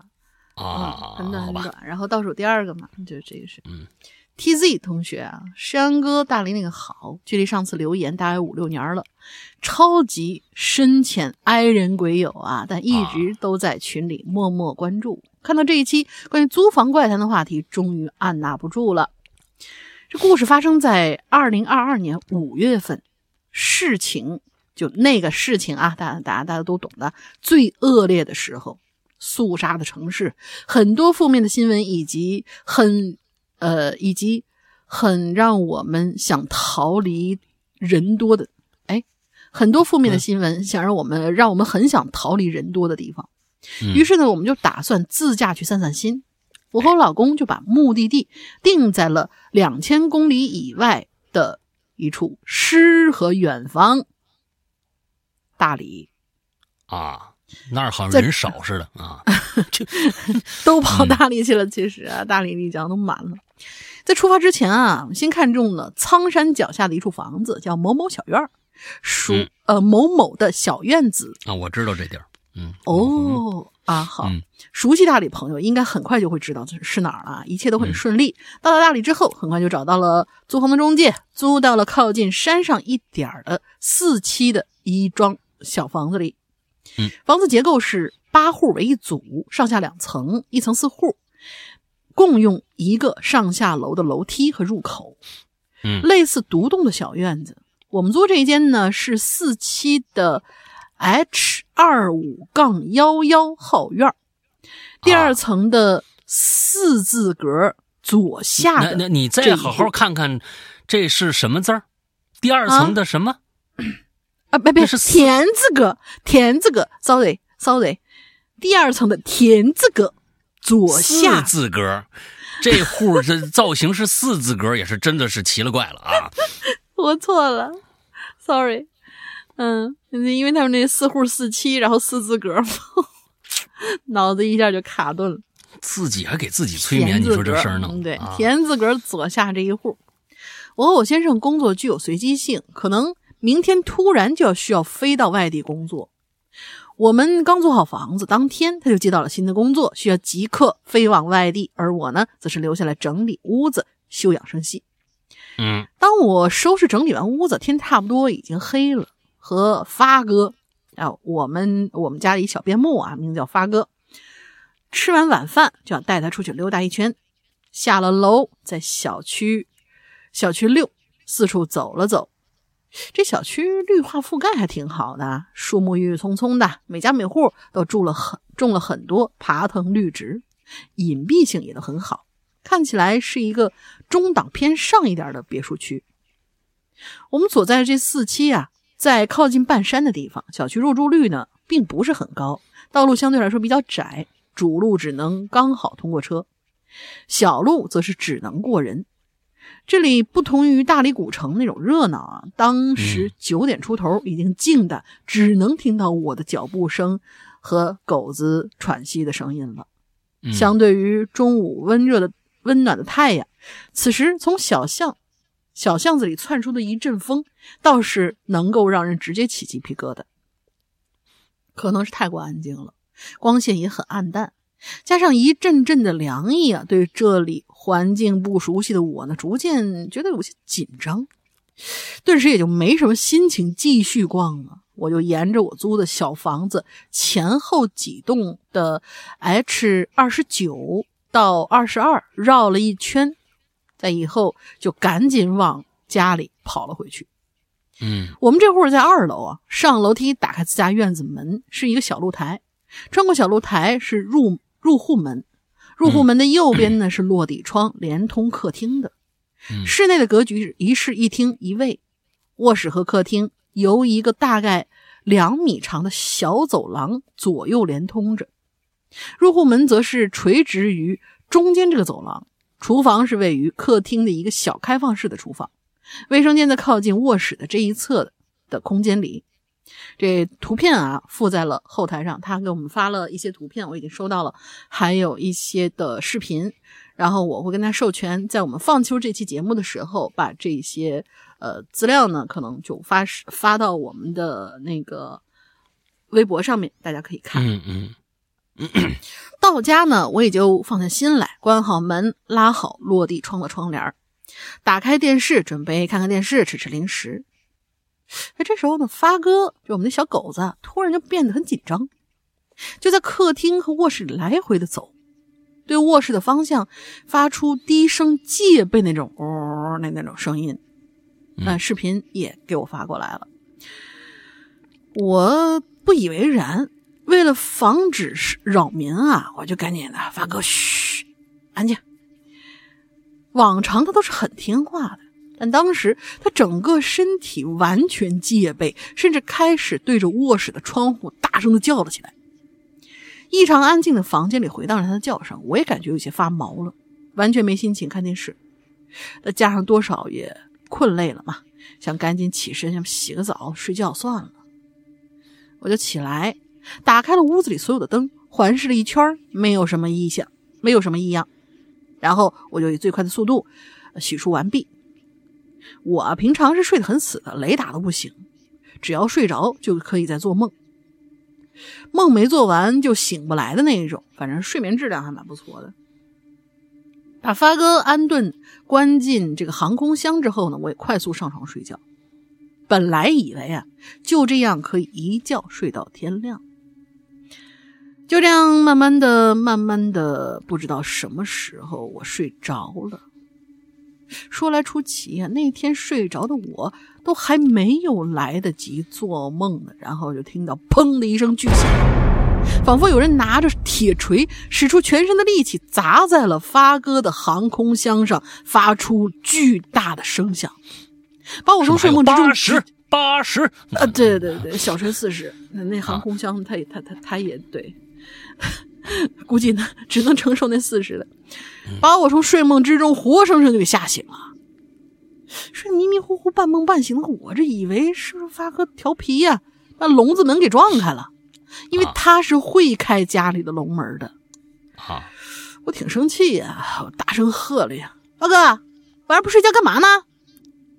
啊，你干嘛给人关起来呀？你们你们狗每天晚上还得关笼子里头啊，太太太不人道了啊！哦，我们家皮蛋每天我们两个在我们俩床床中间睡啊。对我我们家狗子也是。发哥没有发出任何的声音回应我，屋子里一片死寂。不过不对呀，他不是睡在家里的笼子，而是睡在航空箱里啊！就是睡懵的时候会觉得啊，是不是还在家呢？就想着这个关在家里的笼子，他是不是又把门给打开了呀？结果醒了才反应过来，不对，他是睡在航空箱里的。一只小边牧是不可能打开航空箱的。嗯，那刚才那声音是什么呀？完蛋了！我第一反应是屋子里进贼了吧？因为航空箱的上方刚好有个窗户，虽然小，虽然很小吧，窗外大概是五米高的墙体，但是万一……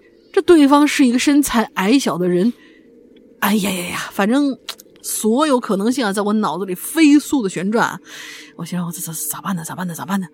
如果呼救，肯定没人听到啊！我我只有一一一一米五八呀，我体重八十，要是搏斗起来，肯定不占优势啊！吓得我是全身冷汗。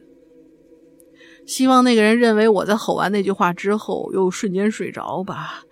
有很多入室杀人的那种案件，原本凶手也不想杀人，但发现，呃，但被人发现之后，情急之下激情杀人的。那那那那，如果他只是想偷东西，那那是不是我我我装睡，等他偷完了之后悄悄走掉，我会更安全一点啊？啊，这大概是我在五秒之内想到的最好的方法了。于是，我躺在床上，屏住呼吸，紧绷身体。事实上，我是紧张害怕的紧绷啊，大气都不敢出吧。就仔仔细细听这人的动静就在那声巨响和我的怒吼之后，哎，这空气仿佛凝固了一般。大概过了一两分钟的绝对安静，就在我觉得是不是自己想多了呀？稍微的松懈了一点，准备抬起头来看看怎么回事的时候，我的手还没来得及撑起来，航空箱那个方向，一个沉重的脚步声，就像上百年的枯木一般，以极其慢的速度，啪嗒一声，往前迈了一步。听的脚步就像是一个。四十岁左右，体重一百八以上的男的，脚步你都能听出岁数来，这个是牛逼了！啊，大伙儿应该看过有部电影叫《屏住呼吸》吧？嗯，大概就是那种窒息的感觉。我以极慢的速度躺回原来的姿势，把被子拉过来，直接蒙住了脑袋。可那脚步声没有要停下来的意思。隔着被子，我丝毫没感觉到他很小心翼翼，反而压迫感十足的看向我的方向。听到那个沉重的、慢慢的脚步声，啪叽啪叽，朝我的床的右边靠近。嗯，我当时心脏都要停跳了。我以为他的目标应该是我放在右床头柜上的，哦，对，右床头柜上是手机。但他走了差不多。到床头边儿，哎，当他走到差不多床头边我胸口的位置的时候，就停了，转了一个面儿面朝向了床。紧接着，我感受到一股强大的气压慢慢压下来，不知道为什么，突然虽然盖着被子，我紧张的发抖，但是我仿佛看到了一般，他以一个九十度直角的方式，没有弯曲自己的腿和身子，像一个。折角一样硬邦邦的垂下来，和被子下面的我面对面。别瞎想，说明你老公回来了呢。哎，原谅我文盲啊，我已经不知道该如何形容我当时的恐惧感。总之，我当时已经闭上眼睛准备受死的心都有了。我啊，大概对视了我也不知道几分钟，他突然好像发现了什么，然后就很快的。僵直的抬起了，僵硬的抬起了身体，从床的右边，沿着床边绕过了床头，朝床的左边走去。脚步声还是那样不紧不慢，但是非常大声的、很实在的吧唧吧唧的发出声音。但他这次没有靠近我的床，而是走到床旁边卫生间门口，然后把腿呃把推拉木门推开了三分之一，然后就没声了。嗯。后来我也不知道过了多久，实在困得不行了，我就把被子掀下来看了一眼，什么都没有。我也确实是困得不行了，然后就直接睡了过去。大概五点钟的时候，呃，五点过，我又被一阵嘈杂的声音吵醒了，睡得迷迷糊糊，感觉有一群人在我屋子里面奔跑一样，那脚步声吧唧吧唧吧唧吧唧跑来跑去。声音大到令人发指，但这个时候我似乎意识到，这不是人为的。一晚上都没睡好的我，再加上前半夜受的惊吓过度啊，变成愤怒，呃，就变得愤怒的我，也不知道哪来的勇气，直接被子一掀，坐起来破口大骂：“叉叉叉叉叉叉，到底想干什么？”他他他直接自己在这写叉。哎，他是四个叉，逗号叉叉，逗号，这非常准确。嗯，啊对，嗯，我我陈奶妈，对，我陈奶妈，我陈，呃，我对，我陈奶妈，我陈，我陈，到底想干嘛？哎，我我觉得是这几句话，对对对，差不多差不多。嗯，然后脚步声就消失了，哎，慢慢天也亮了。我也不想睡了，借着怒火，我直接就起床了，检查狗的航空箱，没有打开，床头柜的手机也还健在，房子里头没有被没有任何被翻动的痕迹。嗯，再后来，我给我的房东打了个电话，把昨天晚上发生一切告诉了他，但是我的房东完全没有感到惊讶。哎，后续怎么样？还有更恐怖的事儿。今天说太多了，就留到下一次讲给大家听吧。啊，房东来了之后，一系列骚操作的视频我也发到了后台。辛苦主播大大，爱你们，么么哒。好的，好的，好的，就是大家一定要结合我们呃周一同步跟这期节目上线的微博啊，微就去去微博，我们会把视频和当然他那个屋子里的图片，还有包括他家可爱的狗子都发出来。嗯，他都给我们就是散过来以后。就是他发了多少，我们就直接原封不动给大家放上去，大家看看看。啊，大家知道那个那个我们的微博啊，我们的微博的名字叫什么吧？对，还叫鬼影人间。啊，还叫鬼影人间啊！别搜 “Hello 怪谈”，因为 对这个申请半天想改没改了啊，改不了。对他他总是通通不过啊，因为所以呢还叫鬼影人间。对对对，还叫。大家去搜一搜这个视频看看啊，反正第一条啊，第一条，嗯，对。好吧，最后一个。好的，最后一个浮华啊！看到这期榴莲好像没结束，我再来继续留一留，发一发感慨。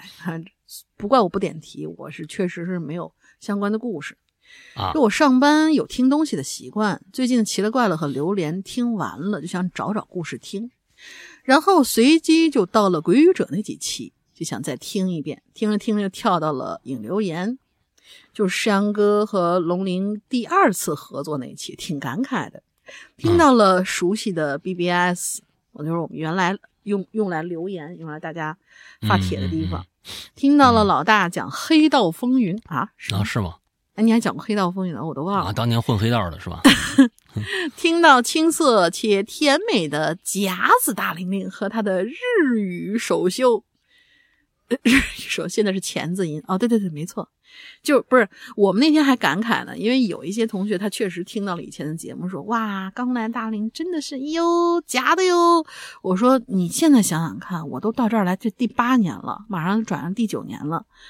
这个如果我还是刚来时候那个啊大大家好，然后怎么怎么样，你吓不吓人？你当时也没见成这个样子，吓人啊！